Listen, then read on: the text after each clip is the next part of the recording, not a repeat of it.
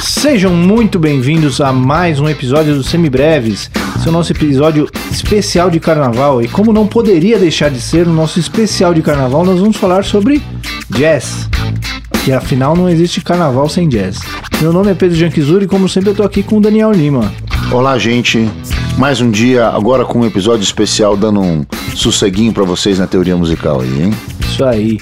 Então a gente vai começar daqui para frente, a princípio uma vez por mês, fazer uns episódios especiais, é, não pegando tão pesado na teoria, mas falando sobre temas de análise musical, de estética, de história da música, esses outros temas relacionados que fazem muito parte do nosso aprendizado musical, mas que não necessariamente a gente está falando ali do 251, da resolução do trítono, dessas questões um pouquinho mais densas. A gente vai falar de uma forma um pouquinho mais leve sobre esses outros temas relacionados. Antes da gente entrar na nossa pauta principal de hoje, só queria lembrar a todos que todos os nossos episódios, principalmente os nossos episódios regulares de teoria, de matéria, tem lá no nosso site www.semibreves.com.br o nosso material de apoio, onde você encontra ali por escrito um resumo do episódio, de tudo que a gente falou, de tudo que é importante você saber para te ajudar a estudar. Caso você queira continuar estudando durante a semana, você pode nos acompanhar nas redes sociais, no Facebook, no Instagram e no Twitter. Nós somos o semibrevespod. Lá a gente costuma colocar alguns exercícios durante a semana para você continuar estudando. E caso Além disso tudo, você continue com alguma dúvida, você pode nos mandar uma mensagem tanto por esses contatos das redes ou pelo semibrevespodcast@gmail.com. A gente está começando agora nessas últimas semanas a ter mais contatos, o pessoal entrando em contato sempre pelo Facebook, pelo Instagram, até mandando e-mails pra gente. A gente fica muito feliz com todos esses contatos. Mandem pra gente suas sugestões, suas críticas, suas impressões, suas dúvidas pode falar com a gente que a gente fica muito feliz de responder vocês. É, não fique com dúvida jamais. Qualquer questão relacionada ou não com a matéria pode mandar que a gente responde. Nem sempre a gente acerta. A chance da gente acertar é maior quando tá falando da matéria, mas... Às vezes a resposta é não sei, é. mas a gente responde. É, responde, com certeza. Muito bem, vamos então para a nossa pauta principal sobre como ouvir jazz. Olha que delícia, hein? Um tema altamente carnavalesco. Vamos lá.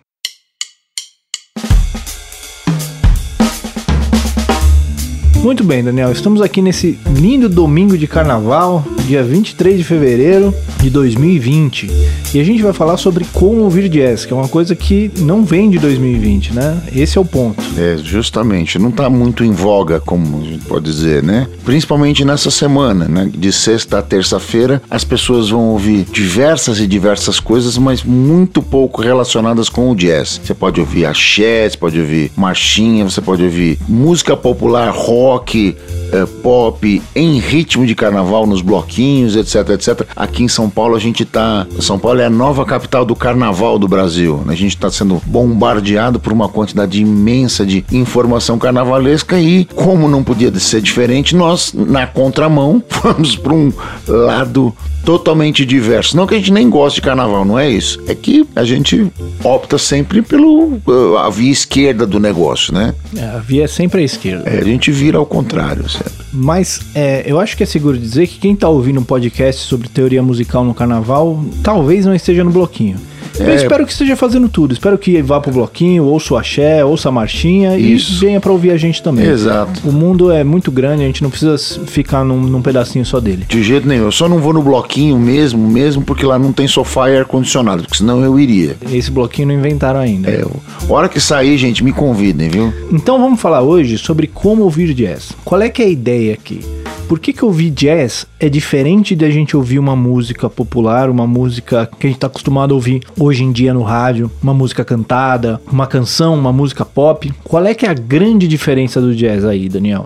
Muito bem. Eu acho que em linhas gerais, para ser bastante sintético, o jazz ela é a, a forma de arte musical popular mais livre possível. Você pode incluir no, no jazz temas de fontes diversas. Por exemplo, grandes mestres, grandes artistas, grandes intérpretes do jazz usaram desde temas de filme, música pop, temas tradicionais, fontes diversas de canções, inclusive da música popular da, da sua época, e transformaram isso no que se convencionou dizer como standards. Esse termo standard já, já vem carregado de um peso diferente. Ele passa a ser um tema que todos os jazzistas e tocadores de jazz ou estudantes de jazz devam conhecer para que você possa se comunicar nessa linguagem universal. E o grande chance do grande barato do jazz é existem nos temas partes escritas partes escritas e improvisadas e outras partes completamente improvisadas. Então, o grande instrumentista que domina essa linguagem, ele transita com grande facilidade por essas três situações, com as partes escritas do tema, com as partes escritas e improvisadas e com as partes completamente improvisadas. O cara tem domínio da linguagem e consegue fazer isso. E nós, enquanto ouvintes, vamos ter que aprender a entender as nuances e sacar quando está acontecendo uma coisa ou outra, aprender a, a, a contar o tema, aprender fazer, enfim, entender. É disso que nós vamos tratar hoje. Acho que vale uma contextualização aqui, porque quando a gente fala de standard, essa palavra em inglês significa padrão. Então o standard seria esse repertório padrão, essas músicas que todo mundo deveria conhecer. No mínimo. Para tocar jazz, né? Para participar mínimo. das gigs, para participar das bandas. Aliás, tal, não é só de jazz não, viu, gente? Isso vale, isso aqui vai uma nota de rodapé. Se você quer tocar qualquer no tipo jazz, essa expressão existe, existe. o standard, mas isso, isso existe em, o conceito existe em qualquer qualquer estilo. lugar. Se você vai tocar numa gig de samba, conheça os sambas principais os clássicos, os novos, os modernos, enfim. Se você vai tocar numa gig de sertanejo, a mesma coisa. Se você vai tocar numa gig de rock, idem, idem, idem. Ou seja, você só vai se colocar como um instrumentista viável e um, e um possível guigueiro se você tiver repertório. Então, conhecer os estándares de qualquer estilo, mesmo que no seu estilo eles não se chamam standard, você não vai chamar, por exemplo, boate azul de standard do sertanejo. Smoke on the Water não é standard. Smoke on the Water não é standard de rock. Não, não é disso que nós estamos falando falando, entendeu? Esse termo ele faz sentido mesmo quando a gente tá falando de jazz, mas eles querem dizer a mesma coisa. O repertório padrão é de suma importância para que você esteja inserido no universo dessa para que seu telefone toque, entendeu? É isso. É isso aí. Falando de jazz, eu acho que vale a pena a gente fazer uma contextualização histórica de onde surge o jazz e a gente entender por que, que ele funciona da forma que ele funciona hoje em dia. Então, o jazz ele surge principalmente através das brass bands ou as bandas de fanfarra americanas, né? As bandas que tocavam na rua mesmo, com, com naipes de metais. Tipo e... essas das marchinhas que a gente tipo vê hoje. Tipo essas das marchinhas, exatamente. Qual é que era o contexto dessas bandas? Eram bandas que tocavam marchando, andando, né? Por isso que chama marchinha, porque Exato. é a banda que, chama, que toca marchando. E aí eles tocavam algumas músicas e tocavam várias vezes a mesma coisa. E aí normalmente iam alternando o solista, ou seja, quem estava tocando a melodia, iam andando. E como eles iam andando, as pessoas que estavam ouvindo essa música iam mudando conforme eles iam passando. Então eles podiam tocar várias vezes a mesma coisa, porque as pessoas ouviam só um trecho do que eles estavam tocando.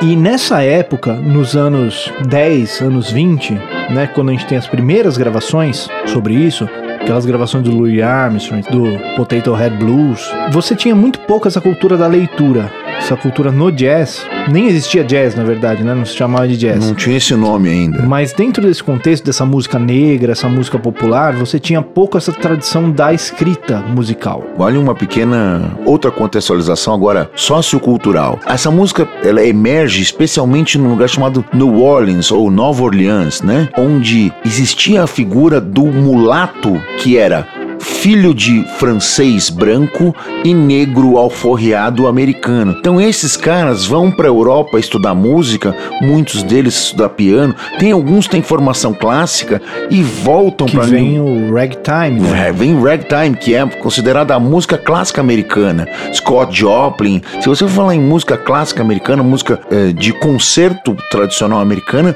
você vai estar tá falando desses caras. Especialmente o Scott Joplin, se você não conhece, vá conhecer. Tem o The Entertainer, tem. Como chama aquele filme que tem o Golpe de Mestre? Haha, lembrei. Não conheço esse. Eu lembrei. Esse é um filme da, do final da década de 70, começo da década de 80, que é todo musicado com baseado na obra do Scott Joplin. Então tem o The Entertainer lá, aquela coisa toda, e, e, e todo aquele piano ragtime.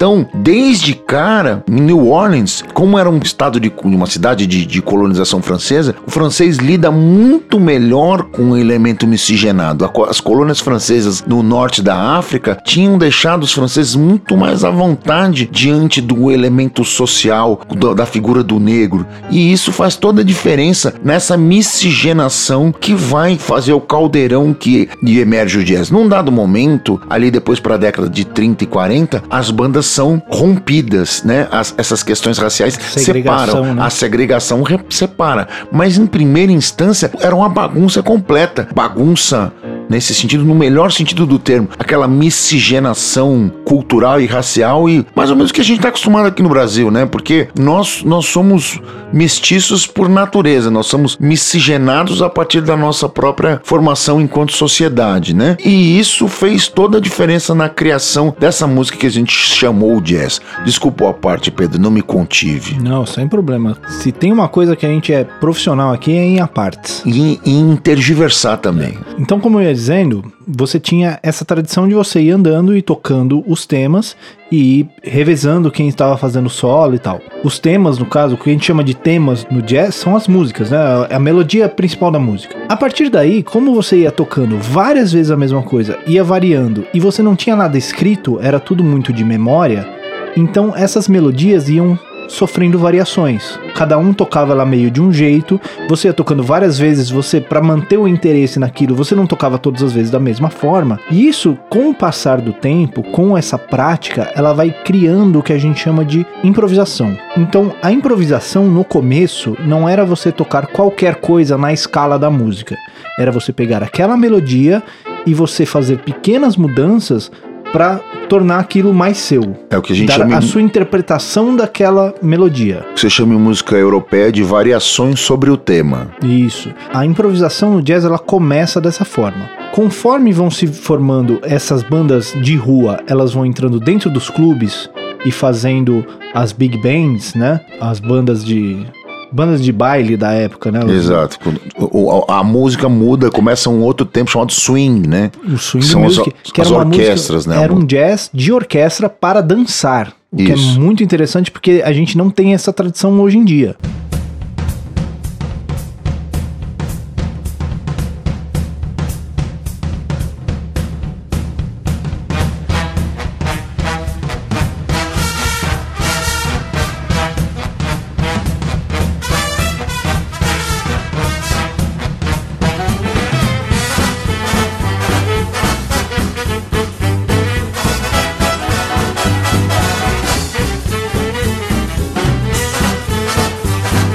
Mas ainda assim era uma música que servia para dançar, mas era uma música instrumental. Então você tinha isso, você tocava o tema da música, aí uma outra pessoa ia tocar esse tema e fazia variações em cima desse tema, aí tinha o trompete tocando a melodia, o sax tocando a melodia, e você tinha todos os arranjos e tal, aí que surgia aquela tradição do Ellington, do Count Basie, etc. Mas tinha essa coisa de você improvisar em cima da música nessa época começam a ter gravações de alguns artistas instrumentais, como o Lester Young, por exemplo, que grava um dos primeiros que é o Body and Soul, que é Body and Soul é uma música de musical. Isso. É uma música que tocava no rádio, com interpretações vocais, etc, etc. Hoje em dia a gente conhece mais a versão instrumental dela. Que é uma coisa, também uma tradição espetacular da música americana. O, o teatro musical é a ópera, a ópera europeia traduzida para o novo mundo. Os americanos entendiam aquele filtro sobre os filtros que eles da, do novo mundo e passaram a escrever uma tradição que perdura até hoje. Isso. A Broadway exporta essa estética a partir dos anos 50 60, a política da boa vizinhança, para o resto do mundo. Então hoje você tem teatro musical sobre a ótica Broadway no mundo inteiro, inclusive no Brasil. Teatro musical, né? Esse, esse musical que a gente tá falando do teatro. Isso aí é antes Isso, do cinema. Antes do cinema. O- ou no, no comecinho do cinema, Até né? porque também no cinema nessa época, na época do cinema mudo, existiam as orquestras tocando ao vivo as Exatamente. trilhas sonoras. E o que, que eles tocavam? Jazz, Exatamente. basicamente. Então, onde eu tô querendo chegar? Essas gravações do Lester Young, vale a pena você ver a gravação do Lester Young de- de Body and Soul. É uma gravação onde ele desenha o modelo básico que a gente tem de jazz hoje.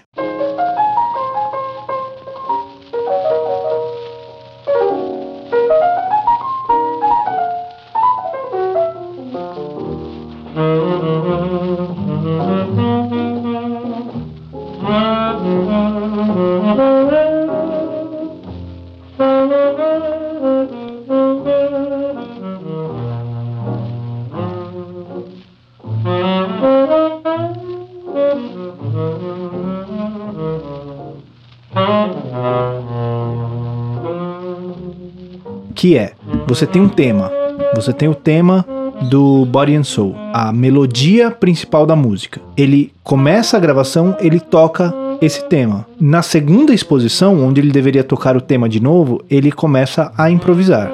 Ele está improvisando, variando em cima da melodia e fazendo alguns adendos e tal. E aí ele faz o que a gente chama de coros hoje em dia, né? Um chorus é uma forma da música, ou seja, a música tem uma parte A, repete a parte A, toca uma parte B e toca a parte A de novo. Então A A B A é um chorus. Chorus é como se ele fosse tocar a música inteira uma vez. Então você toca a música inteira, a melodia inteira uma vez, aí você repete essa harmonia improvisando. Então a melodia não vai ser a mesma, você vai improvisar em cima daquela melodia. Criar uma nova melodia. E aí no final você repete a melodia para fechar o tema, fechar o, o- aquela gravação.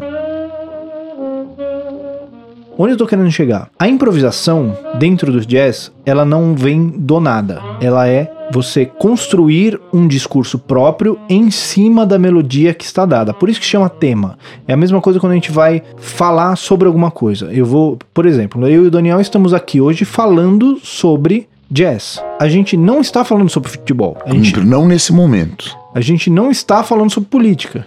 As- eh, não nesse momento. Né?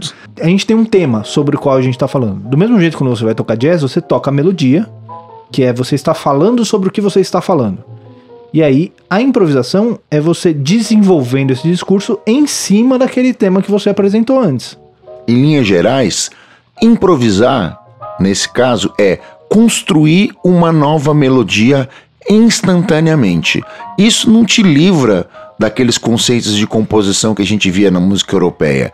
Você não tem o conceito de tema, o conceito de, de- a- todos os conceitos de forma, de período, etc, de pergunta e resposta, de, enfim, toda aquela construção que a gente não, não cabe agora a gente discutir isso, mas se você tem alguma intimidade, já estudou um pouco de composição, sabe do que eu tô falando. Mas o cara faz isso de maneira instantânea. Então, para ele, para quem está improvisando, seja o Lester Young lá no começo, ou seja você agora aí na sua gig de amanhã, não basta simplesmente você acertar a relação sintática de acorde e escala. O cara estava criando uma nova melodia com cara de melodia. Lembra como isso evoluiu? O cara variava com pequenas alterações a melodia principal. E isso vai evoluindo para que o cara consiga tocar cada vez melodias mais diferentes, distantes do tema inicial. E a coisa vai evoluindo sintaticamente e o cara vai descobrindo novas relações acorde-escala, até num ponto que chega, que aí você já tem essa, essa característica estabelecida, que é o bebop, né? O, o bebop que ele começa ali no final dos anos 40. É exatamente onde ia chegar agora. Eles saem, os caras saíam das bandas de swing, né? Das orquestras de swing, daquela música para dançar, nos grandes salões dos brancos e se juntavam nos botequinhos longe na periferia. Que é inclusive de onde surge o termo jam. Jam, né? Jam Jo- é Jazz After Midnight. JAM. Que é a hora que fechavam os clubes que juntavam os músicos pra tocar entre eles. Isso, jazinho depois da meia-noite, filho. Os caras vão lá fazer a happy hour deles. E o que, que eles faziam, basicamente? Eles tocavam as músicas que eles tocavam lá na- na- no- nos bailes. Só que os mais espertos, os carinhas mais ligeiros, passaram a escrever temas fixos para aquelas melodias. Por exemplo, quando você pega o Charlie Parker tocando Dona Lee, o tema de Dona Lee foi construído sobre a harmonia de Caravan.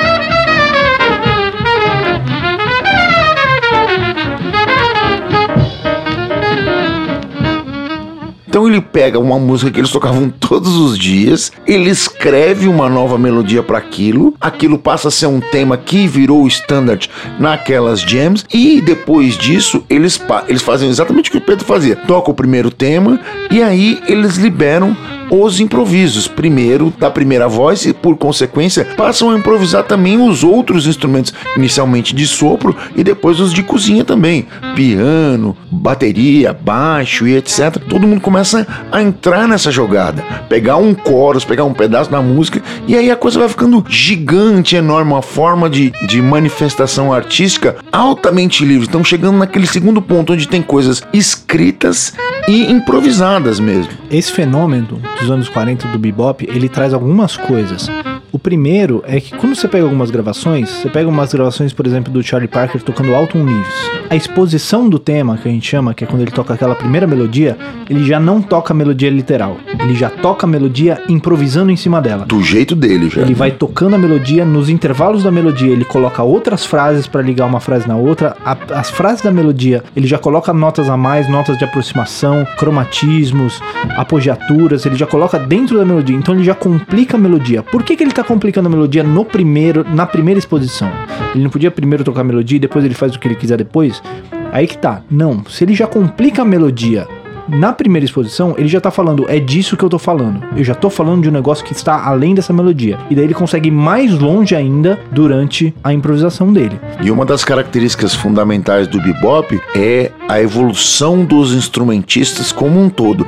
Esses caras já chegaram num nível de proficiência, inclusive de linguagem de improvisação, que, veja, hoje nós estamos no século 21 há quase 60 anos ou 60 anos depois disso. E quando você vai estudar improvisação seriamente, a primeira fonte onde você vai beber é no bebop Exatamente. aquela estética de, de, a- de- principalmente de análise sintática de a relação acorde, escala e tensões e estruturas altas ou upper structures e cromatismos e substituições, tudo tá ali. Eles, é dali que a gente começa. É o assunto principal. Você pode perder ali 20 anos estudando o que esses caras fizeram em 5. E um outro fenômeno que surge nessa época é o dos counterfeits, que eu não sei como é que seria a tradução Eu em português. não- não sei. Mas é a- o fenômeno que o Daniel citou do Dona Lee, do, do Caravan, com uma outra melodia escrita. Qual é que é essa ideia? Você pega um tema que já é standard. Porque lembrem, a gente já tá falando aqui de bebop, a gente começou essa nossa contextualização histórica lá nos anos 10. No early jazz. Aqui a gente já tá falando dos anos 40, já se passaram três décadas. Já são, o quê? Três gerações de, de instrumentistas. No mínimo. Talvez tenha gente que, Né? que, que que esteja. passou por tudo isso. Louis Armstrong, mas por exemplo. já apareceram, Isso, né, mas ele já, já tava em outro. Já apareceram outras gerações Ele já era um popstar Exatamente. tal, certo? já tava cantando, já era Cantando, outro era outro... O que eu digo é assim, já se passou muito tempo desde aquele começo. Então isso, esse discurso já evoluiu muito, essa ideia já evoluiu muito. E aí, você já tinha os standards. Já, você já tinha o Caravan, você já tinha o Alton Leaves, já tinha o Body and Soul. eles tocavam todo dia, isso Já tinha essas coisas que dançar, tocava né? to- todo dia. Então o cara pegava aquela harmonia que ele achava legal de improvisar e ele escrevia um outro tema em cima que era mais interessante pra ele e que dava novas ferramentas pra ele poder improvisar. É, e daí o improviso propriamente dito que ele tocava depois desse novo tema que eles construíram, o negócio pegava fogo mesmo. Aí né? era, né? Pegava fogo, literalmente. Eu não vou usar a expressão que eu gostaria de usar aqui, mas é, termina com gritaria. É, exatamente. Mas enfim, a gente tá falando aí de 30 anos. Você imagina que dos anos 40 até agora já se passaram outros 80. 80 anos. 80 anos. Então você imagina que isso também já evoluiu muito até aqui. Mas até os anos 40, a gente já tem as ferramentas que a gente precisa para entender o jazz até hoje. E é aí que eu queria chegar. Porque a gente tá falando de um monte de coisa aqui que pra gente colocar isso na prática e tocar tudo isso é o trabalho de às vezes uma vida toda Uma vida no mínimo. né? Para você entender tudo isso e conseguir colocar isso na sua linguagem. Estamos trabalhando nisso, inclusive. Todos os dias.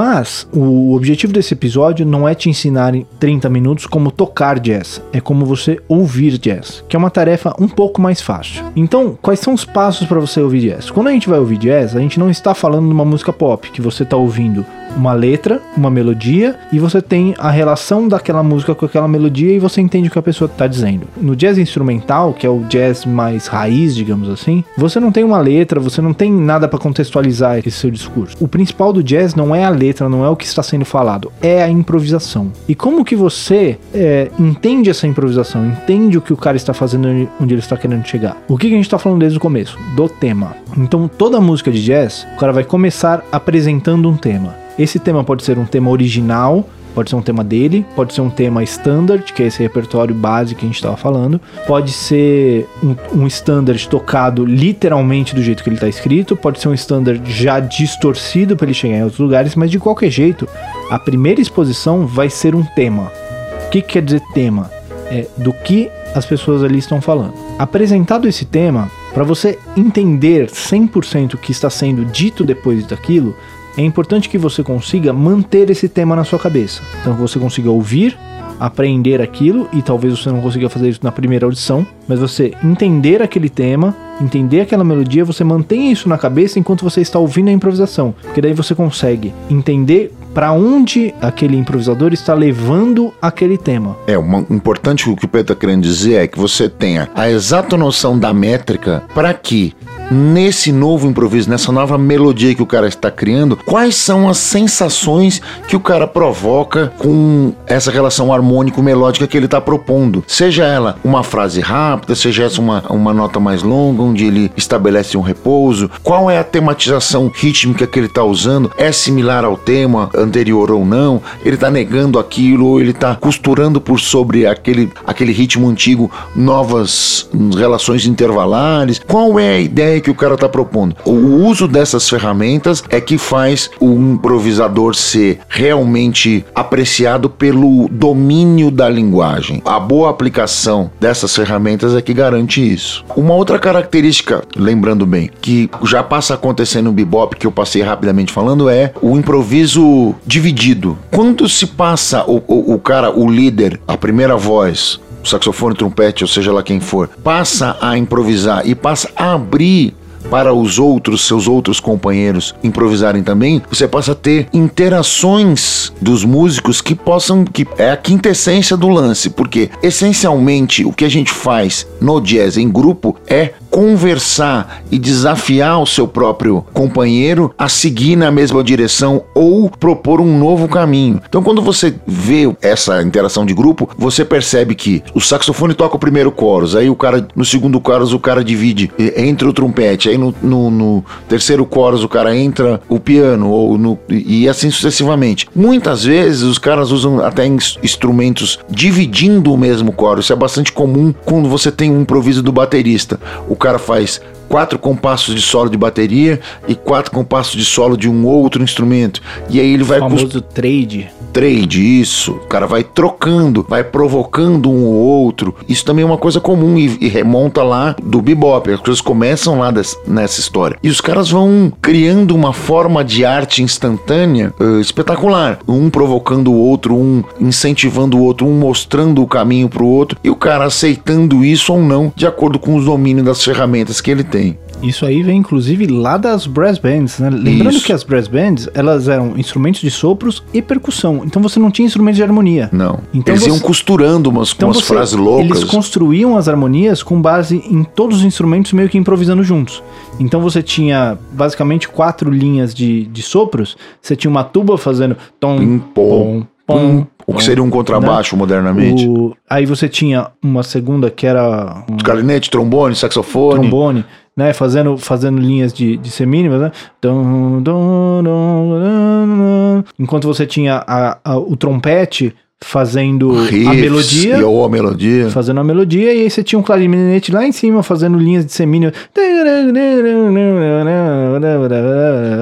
E essa loucura todo mundo junto, né? Pra quem estudou harmonia tradicional e, e ah, se arrepiava quando via um cruzamento de voz, o cara podia infartar ali naquele instante. Exatamente. tava todo mundo cruzando era, o tempo inteiro. E era tudo mais ou menos improvisado. É. Né? E, pra então não dizer tinha, tudo improvisado. Então você tinha essa improvisação coletiva. Era todo mundo improvisando ao mesmo tempo. Quando você vai chegando nessas formas um pouquinho mais sofisticadas, vai chegando no bebop, que aí você tem um coros mesmo. Então esse instrumento é o solista agora. Você tem algumas interações interessantes que é muito interessante quando você começa a conseguir prestar atenção nisso quando você está ouvindo jazz, que é você tem um instrumento que está solando, mas os outros instrumentos eles também estão improvisando. Então você tem um, um, instrumento que está solando, aquele cara sugere um caminho melódico que o pianista, por exemplo, pode entender como um outro encaminhamento harmônico e ele faz uma reharmonização em cima do solo do cara. Enquanto isso, ele propõe um motivo rítmico que o batera também começa uma acentuação diferente, a fazer outros tipos de acentuações e tal. Então você tem essa interação entre os músicos que quem está fazendo a base não está simplesmente tocando a mesma base que estava tocando lá no começo, eles estão interagindo com o solo. É, a música é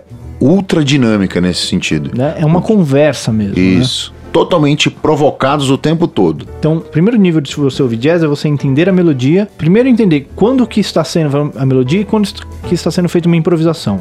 E aí entender as texturas da improvisação e tal. Segunda parte é você entender como aquela improvisação se relaciona com a melodia e onde ele está levando esse discurso. E depois disso vem você entender como que o resto da banda está interagindo com essa improvisação. Uma das principais características fundamentais para a compreensão é você ter sempre a ideia da forma onde eu estou no chorus, que parte o cara tá tocando. Mesmo que os caras vão e entortando... essa forma tem a ver com a harmonia, em qual acorde você tá, e com a melodia. Exato. Onde da melodia você tá. Se você cantar a melodia na sua cabeça, já facilita muito você ouvir qualquer música de jazz. Porque no meio dessa história toda de um provoca o outro, o nego vai, reharmoniza e puxa para lá, puxa para cá, estica o tempo e desloca e tal, etc. Para você se perder é um minuto. Então você tem que ter a exata noção de onde nós estamos na forma do chorus. Em que pedaço pedaço do chorus nós estamos, para que você consiga uh, acompanhar, interagir e ouvir. Então você tem lá Uh, coisas que vão ser clássicas mesmo em quando você está ouvindo o jazz.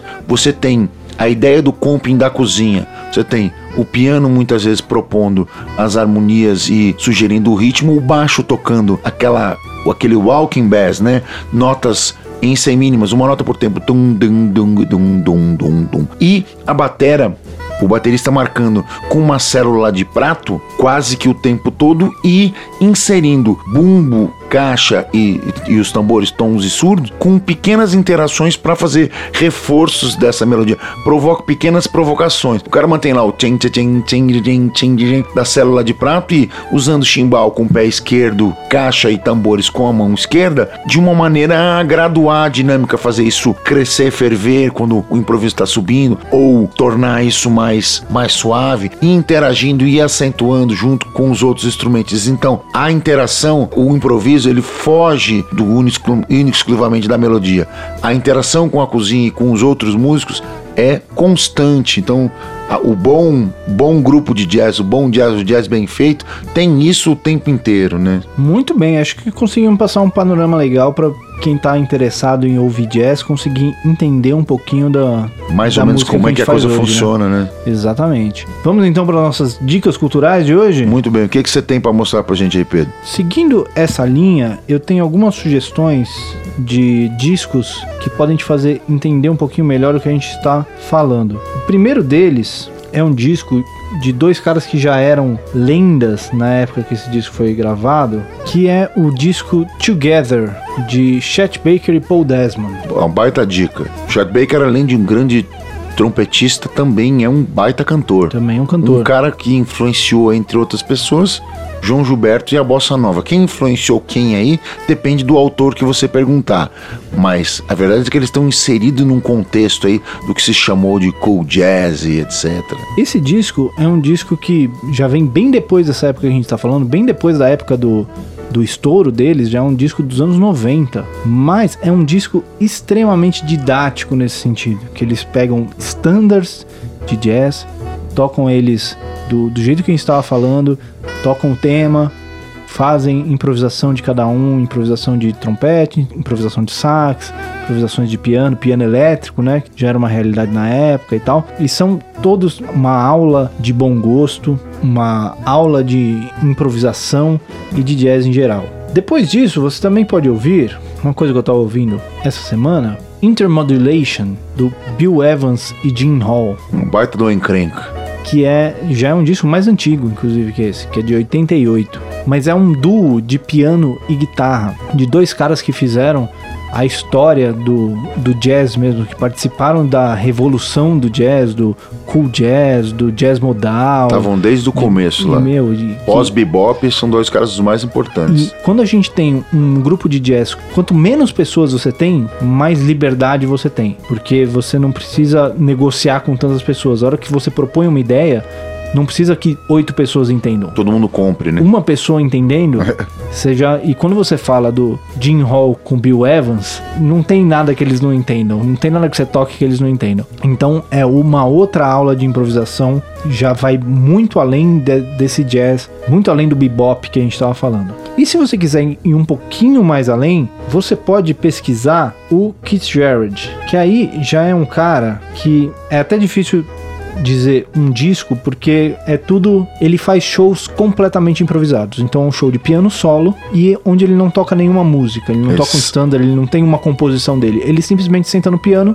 e, toca. sai tocando É, então tem diversos discos, diversos vídeos no YouTube e eu recomendo que você ouça o máximo possível, ouça as diferenças e as similaridades de um para o outro. E, e engraçado do Keith Jarrett que é que ele é um, às vezes ele faz um concerto inteiro sem tocar uma Blue Note. Ele toca as músicas todas redondinhas e tal, mas tudo absurdamente improvisado, com caminhos diferentes e, e, e E passando por estéticas de jazz, de, de, de, de modal, de bebop, de música erudita. Ele, de- estu- ele estudou na escola de líderes do Miles Davis, né? Ele foi pianista da banda do Miles e é mais um daqueles que se formou líder ali naquela escola, entre muitos outros, né? Coltrane, Chicoria, é, o Jack de Jonette. É, o Keith caras- Jarrett ele tem essa carreira de sideman, ele tem a carreira dele de líder, onde ele tinha as composições dele, e tocava standard com banda. E tem a carreira de tem a pianista carreira solo. de pianista solo, que é onde ele faz esse, isso que eu tô. Que é um dos ápices da improvisação, né? Que é a improvisação completamente livre mesmo. Vem comigo, é o último caso lá, completamente improvisado. Lembra do que eu falei lá do, do jazz? Escritas, escritas improvisadas quando você interage com outras pessoas e completamente improvisadas, que é o caso que o Keith Jarrett usa nesse caso e várias outras pessoas Que é usaram. o que, o que surge lá no Free Jazz do Ornette Coleman, né? O primeiro disco que, que cunhou a, a expressão Free Jazz, que é simplesmente sair tocando, que inclusive eles tocavam com duas bandas espelhadas, né? Com duas baterias, dois baixos. É, vai ficar mais doido ainda. Fica mais loucura ainda, todo mundo frente a frente no estúdio. É, é cada ideia que eu vou te contar. Bom, tá sobrando dinheiro, né, velho? Então vamos aí. Muito bem, então essas são as minhas recomendações pra hoje. O que, que você tem aí pra hoje? Muito Daniel? bem, gente. Eu na- no nosso estudo de harmonia aqui das nossas aulas cotidianas, a gente sempre vai dando uma, um spoilerzinho falando falando de, de como as coisas evoluíram lá da música europeia, etc. Como as coisas vão acontecendo, né? E uh, muitas vezes a gente consegue dar alguma contextualização histórica. Mas para você que quer se aprofundar mais nessa história, eu tenho uma dica hoje do, de, de para que você tenha um material de estudo específico disso, que é o livro de ouro de, da história da música. Ele foi escrito pelo Otto Maria Carpo, que é um escritor austríaco radicado no Brasil, né? Inclusive o nome dele não é Carpo, ele, ele, muda de nome porque num dado momento aqui no Brasil pegava muito mal ser austríaco ou alemão, né? Existia uma xenofobia pós Segunda Guerra Mundial que ele acabou afrancesando o seu próprio sobrenome para ser melhor aceito, etc, etc. E ele escreve essa obra, ela vem desde lá do barroco até a música do século XX, explorando os diversos períodos estéticos, tudo. A minha edição é uma edição da década de 90, mas esse livro foi escrito originalmente em 1958. A minha edição já tem terminologias e grafias dos nomes já devidamente corrigidas. Então, se você for, for chegar às suas mãos, provavelmente vai ser essa edição modernizada, né? Onde a terminologia musical foi aprimorada, onde até a grafia dos compositores também mudou o nome de, de uns caras, como se escreve e tal. Então, vale muito a pena Otto Maria Carpo, o livro de ouro da história da música. É da E de Ouro singular, beleza? Vão atrás que eu, eu me diverti muito. Estudei bastante esse livro na época da faculdade. Gostei demais. Muito bem. Temos um semibreves então? Temos mais um episódio entregue. Isso aí. Esse foi um episódio diferente, um episódio, né, falando sobre a contextualização da música que a gente estuda. Diga pra gente o que você achou. Se você ouviu até aqui, manda uma mensagem pra gente, fala se você curtiu esse formato, pra gente saber se é um, um caminho que vale a pena a gente ir, né? Se tem uma galera interessada nesse, nesse tipo de episódio, pra gente variar um pouquinho além do, da teoria musical pura e simples. Diz pra gente o que você achou. Esse foi o Semi Breves, que tem a apresentação de Pedro Janquizuri e Daniel Lima, produção de Pedro Janquizuri e Daniel Lima, edição de Pedro Janquizuri, consultoria técnica de Marco Bonito. Muito obrigado para todo mundo que ouviu até aqui e até semana que vem. Valeu, gente. A gente se ouve por aí. Um abraço.